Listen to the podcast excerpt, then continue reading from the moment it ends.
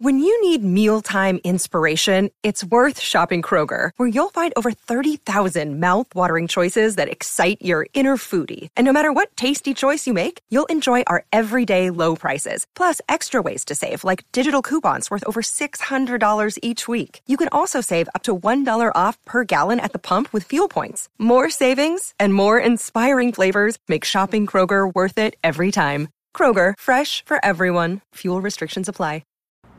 Me parecía muy difícil que fuese a combinar un, un nombre como... El, bueno, no me parece tan difícil. Como Elon Musk y un robot o la creación de un robot humanoide para que nos ayudase a hacer las tareas de que menos nos gustan. Pero bueno, parece ser que el futuro ya está aquí.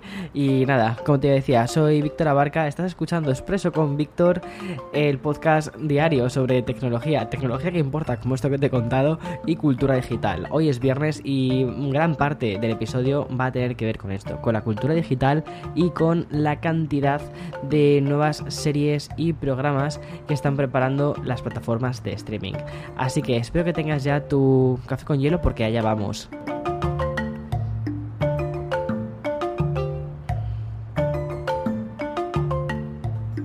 Bien, como te adelantaba antes, ¿vale? Eh, voy a hacer primero un bloque informativo, después te contaré un poquito más sobre mm, todo el tema de plataformas de streaming y por último terminaremos con videojuegos. Ya sabes que al final eh, los episodios de los viernes son episodios un poquitín más largos, aunque esta semana creo que me he excedido bastante con el tema de, de cuánto tiempo me paso delante del micro, pero ya sabes que esto me encanta, me encanta esta plataforma, o sea que, ¿qué más da? Al final es, es un café mucho más cercano y punto, para hablar de aquellas cosas que nos gustan más. Vale, también te decía que eh, el título de este episodio era especial y es que eh, tiene muchísimo que ver con Tesla, Elon Musk y la confirmación de que Black Mirror, ¿vale? Está a punto de hacerse realidad. Esperemos que no con todas las cosas chungas que pasan en, los episodios de esta serie. Pero bueno, aprovechando el iDay, el inteligencia artificial, día de la inteligencia artificial y como, como, como quien no quiere la cosa, Musk aseguró que el próximo año la compañía asombrará al mundo con un robot humanoide en el que ya se está trabajando. Según se puede leer en este en el site de Tesla, estos robots estarán diseñados para manejar tareas que son inseguras, repetitivas o aburridas. Y en palabras de su CEO, el próximo Optimus, que es así como se llama el, el robot, al menos su nombre en clave, ahora Optimus Prime, mm, eso no mola demasiado. Bueno, pues está destinado a ser amigable. Gracias, gracias Elon, muchísimas gracias por no crear un robot que destruya la humanidad. Gracias. Bueno, aún así, y para asegurar que no se produzca una rebelión de las máquinas, se está diseñando a un nivel mecánico para que puedas huir de ella. es que lo siento muchísimo. Me río porque es que esto es una declaración literal, ¿vale? Lo de poder huir de ella. O sea, en fin, o sea, es que no puedo, no puedo continuar. He tenido que hacer una pequeña pausa porque me estaba entrando la risa y me he tomado un sorbito de café para relajarme, lo cual no tiene ningún sentido, pero es que no tiene ningún sentido las noticias que te estoy dando hoy, porque no salimos de una sinopsis de un capítulo de Black Mirror para contarte otro capítulo de Black Mirror, porque te voy a hablar de OnlyFans, una app casi tan cercana a la serie como a la realidad. Bueno, eh, es una, es una eh, aplicación muy polémica eh, debido a la cantidad de, de contenido explícito pornográfico que existe bueno, pues OnlyFans va a dejar su lado más porno, ya que a partir del día 1 de octubre prohibirá todos estos vídeos de contenido explícito y también fotos que incluyan este contenido sexual. Bueno, pues es una decisión provocada por la presión de la parte más financiera de la compañía, los bancos y los proveedores de pago. Este fin del contenido más explícito no va a afectar a los desnudos, porque esos se entenderán como algo más artístico, mientras comprobar lo complicado que resulta encontrar más socios financieros debido a este contenido, la plataforma ha decidido dar este paso. Es decir, al final lo han hecho por dinero, no por mm, moralidad. Vale.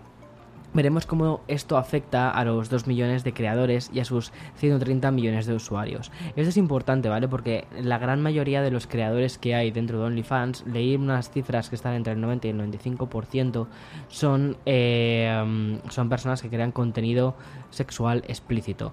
Entonces veremos cómo afecta esto a estas 2 millones de personas y, como te decía, y a los 130 millones de usuarios. Por cierto, unos creadores que a día de hoy han obtenido un total de 5.000 millones de dólares. También hay que decir que la plataforma se queda, creo recordar, con un 20% de eh, lo que hace cada creador, es decir, de, mm, el fee que cobra cada creador a sus usuarios eh, por ver ese contenido.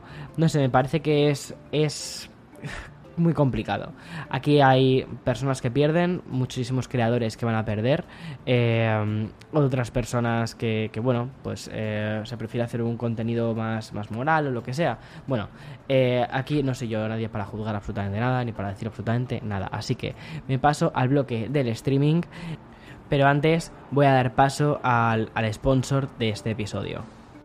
Bueno, yo creo que llego ahora mismo a, mi parte favorita del episodio de los viernes, que es todo lo que tiene que ver con series, todo lo que tiene que ver con videojuegos. Porque al fin y al cabo, los fines de semana, además de disfrutar al sol y todas estas cosas, bueno, si vives en Nueva York, este fin de semana hay un concierto, un mega concierto en Central Park, pero no sé a ver qué va a pasar porque eh, no parece que vaya a hacer muy buen tiempo. Llevamos con mal tiempo unas... Unos, este verano está haciendo un tiempo bastante malo para, para lo que es un agosto en la ciudad.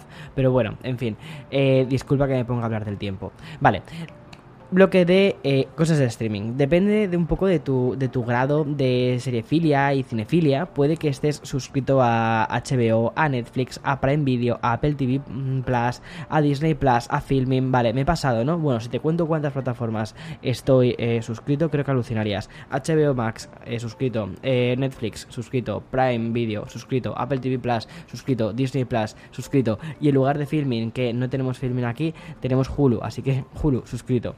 Vale, es casi imposible pagar seis plataformas. O quizás no es imposible, pero quizás es un poco de locos, ¿vale? Yo muchas veces lo pienso y digo, mm, Víctor, tienes que cortar servicios de suscripción. Esto no es normal. No tienes tiempo para ver tantas cosas. Ay, se me ha olvidado YouTube Premium.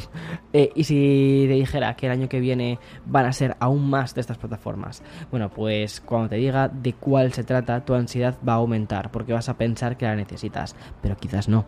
Se trata de Sky Showtime. Un nombre fantasioso que va a aglutinar varias plataformas que en España se echaban bastante de menos. Hablo de Peacock y sobre todo de Paramount Plus. La nueva plataforma de streaming llegará en 2022 y es fruto de dos compañías mastodónticas. Una, Cosmic, eh, perdón, eh, Comcast y otra eh, Viacom CB. El resultado es un servicio de vídeo bajo suscripción que contará con contenido de Peacock, que Peacock es propiedad de Universal. Peacock la tenemos aquí, pero yo no estoy suscrito a Peacock, ya me parecía, ya me parecía excesivo. sí que estoy a punto de para ver el concierto de Miley Cyrus que hizo de versiones, pero me parecía que era mm, ya demasiado. Y también, eh, mm, bueno, te contaba Peacock, que es propiedad de Universal, Paramount Plus, Sky, eh, NBC Universal, Universal Pictures, Showtime, Showtime tiene seriacas brutales, eh, Paramount Pictures y Nickelodeon. Sin fecha concreta aún de llegada, solo sabemos que será en 2022 en España, Sky Showtime ofrecerá un catálogo prestigioso con películas de Paramount como por ejemplo Pulp Fiction, que creo que está en Netflix, eh, la franquicia de Misión Imposible, Ghost, la saga de Star Trek y las producciones de Miramax. Miramax, eh, qué fantasía porque Tarantino es Miramax. Bueno, y próximamente cintas como Un lugar tranquilo 2 o la secuela de Top Gun. Respecto a series, eh, Sky Showtime disfrutará de Dexter, Twin Peaks, Californication o la clásica Cheers. Si no has visto Dexter o Twin Peaks, creo que este fin de semana deberías parar todo lo que tengas que hacer. Compromisos sociales, bodas de amigos, da igual, ponte a ver Twin Peaks. Y ya que hemos hablado de la futura plataforma de streaming que, promete revolucionar el panorama, bueno, revolucionar entre paréntesis, ¿vale? Vamos a seguir con los estrenos de los sites que ya están entre nosotros. Voy a comenzar con Netflix, que probablemente yo creo que es la más extendida y la que probablemente casi todos los que estamos aquí tomándonos un café, eh, tenemos, ¿no? Bueno, pues nos trae Todo va a estar bien, que es la primera serie creada por el actor Diego Luna. También llegan hoy viernes La directora, que está protagonizada por Sandra Oh, y Sweet Girl, una película de acción cuya estrella es Jason Momoa. Por su parte, HBO se espera eh, al martes para incluir en su catálogo la serie de corte histórico Britannia, sobre el intento del Imperio Romano, estoy, estoy leyendo textualmente, creo que se nota, sobre el intento del Imperio Romano de conquistar las Islas Británicas. Personalmente no me puede interesar menos. Más lejos aún, pero quizás la comedia más esperada del año en HBO, llega la nueva temporada de Lo que hacemos en las sombras. Bueno, puede estar bien. Apple TV lanza hoy viernes la nueva temporada de Truth Be Told. Esa serie estaba muy bien, con Olivia Spencer y Aaron, Paul. Eh, pero quizás de lo que más se ha hablado esta semana respecto a la plataforma es del tráiler de la esperadísima Fundación. Por favor, traed ya la Fundación, que llegará al servicio de, de vídeo bajo demanda justo dentro de un mes. O sea, llevamos esperando la Fundación literalmente desde que se anunció Apple TV Plus. De hecho, antes de que se anunciase Apple TV Plus ya estaban todos los rumores de que habían comprado los derechos para hacer la fundación. Bueno, es, es una eh, novela de ficción, de ciencia ficción, de Asimov, una trilogía, que es una maravilla y van a hacerla en serie. Tiene pintaza, además creo que es de las series con un presupuesto más grande y esperé a ver, a ver qué hacen. Tengo muchas ganas por ver qué hacen. Vale, Disney Plus, que han dedicado toda la semana a lanzar capítulos de What If, como ya te comenté la semana pasada, esperan al próximo miércoles para que podamos ver McCartney 321, una serie documental sobre la vida del ex Beatle. Bueno, pues ok.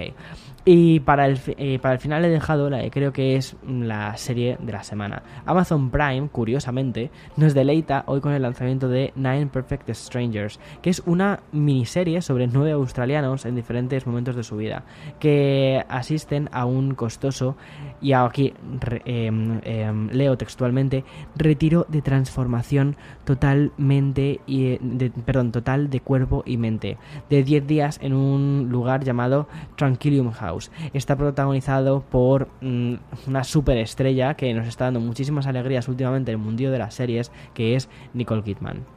Bueno, y si prefieres acercarte a las salas de cine españolas, tienes dos grandes, o, de, donde me estés escuchando, eh, tienes dos grandes opciones. La primera es Free Guy, que es una comedia muy al estilo del show de Truman, que está protagonizada por Ryan Reynolds. La verdad es que el show de Truman a mí me encantó y probablemente quizás termine viendo esta peli. Bueno, y Ryan Reynolds nos pone, nos cuenta la historia de un tipo que de repente se da cuenta de algo. Es el personaje de un videojuego. Hmm. El segundo gran estreno es el musical Annette. Quizás es la película más comentada desde que triunfó en el Festival de Cannes. Cuenta con Adam Driver y Marion Cotillard fantasía, fantasía de casting. Y vamos a terminar el expreso de hoy, viernes, con la parte de videojuegos. Por ejemplo, quiero decirte que Call of Duty Vanguard estará escenificado en el conflicto de la Segunda Guerra Mundial. El nuevo título dispondrá de modos multijugador completamente nuevos, Warzone y otro modo que te, que te voy a comentar ahora después. Mira, me salgo un poquito del guion. A mí la verdad es que Call of Duty tengo que reconocer que me gusta un montón los modos historia.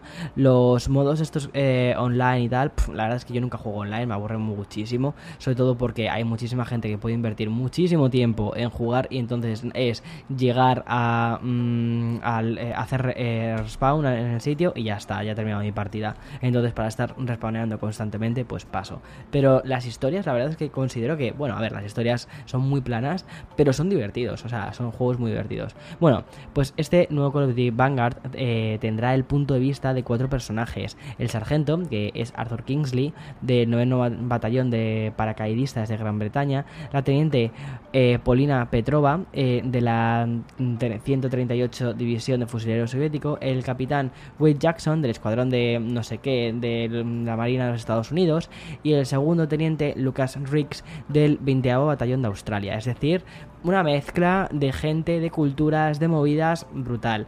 Seguro que yo creo que eso, si, si se le ocurran bien y hacen una historia bien y compleja, puede ser súper interesante.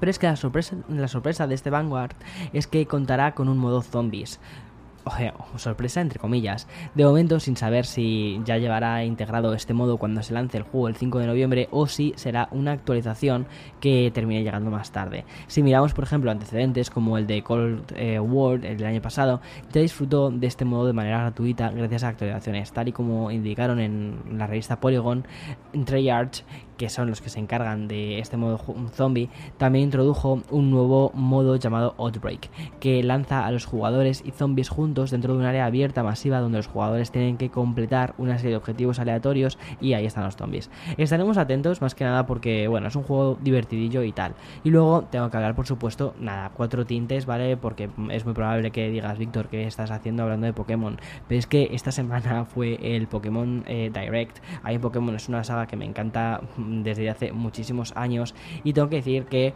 todo lo que han mostrado en el Pokémon Direct me ha gustado un montón. Me gustan los nuevos gráficos de la nueva saga Arceus. Eh, no sé, mola, mola mucho el concepto, aunque considero que todavía se podría mejorar un poquito más, sobre todo llevándolo, o con, perdón, comparándolo con eh, Breath of the Wild, pero oye, al menos mm, luce bastante mejor que los trailers anteriores que nos habían, nos habían enseñado. Y luego no he visto no he visto demasiadas cosas del nuevo Pokémon con estética el que tendremos ahora, con estética chibi, eh, pero pero bueno, eh, seguro que también tiene también tiene buena pinta. Lo que me pasa siempre con Pokémon, lo que me pasa un poco con esta saga es que siempre digo, va, va, este juego no me lo compro, este juego no me lo compro, ya soy demasiado mayor para seguir jugando a Pokémon, sale el juego y eh, ahí estoy jugándolo y diciendo, madre mía, tantas horas que estoy echando a esto y que no debería estar echando a esto, que debería estar haciendo otras cosas, tendría que estar eh, trabajando o viviendo en la calle. Viviendo en la calle no. Viviendo en la calle es lo que me pasará si sigo jugando muchas a, esto. Eh, bueno. Es viernes. Enhorabuena por haber llegado hasta, esta, hasta este punto del programa. Eh, nos escuchamos eh, ah, el domingo, por cierto, el domingo eh, estará mm, el nuevo Café con Víctor. Será la tercera entrega de la historia de Internet. Este creo que ha quedado muy bien, ¿vale? He tomado nota de todas las cosas que me comentasteis de Víctor, lees muchísimas notas, parece que estás leyendo, no sé qué tal. A ver, no soy locutor profesional, ¿vale? No soy locutor profesional. Em, y sí, tengo un guion. es verdad que estos guiones últimamente están mucho más trabajados. Entonces, es verdad que me he apoyado muchísimo en estos últimos guiones y he leído quizás más de lo que yo eh, tenía que haber leído. Pero em, hasta que no me encuentro cómodo con una nueva forma de trabajar, es muy difícil que luego yo le empiece a meter, como quien dice, diferentes tintes. Creo que ya he encontrado la forma en la que me encuentro más cómodo de trabajar. Ya me contarás a ver qué el episodio del domingo. Pero vamos, el episodio del domingo es fruto de... Sí, hay un guion, pero también hay mucha parte de improvisación. Eh, que yo creo que es un poco lo que hacemos, ¿no? Con una conversación, con una charla de café. Espero que te haya gustado el episodio de hoy. Nos escuchamos el domingo, por favor, sin falta. Y el lunes más de expreso. Chao, chao. No tenía que haber tomado tanto café. Chao.